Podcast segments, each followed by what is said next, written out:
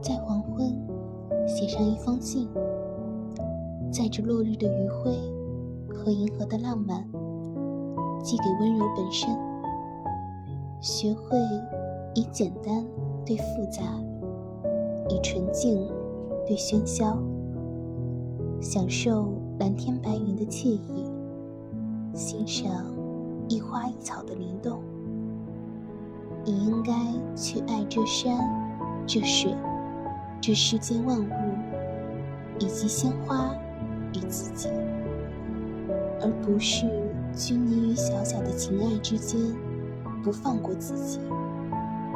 岁月看似残忍，却也温柔了你。时间会治愈一切，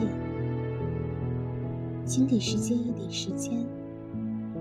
生活总会在最深的绝望里。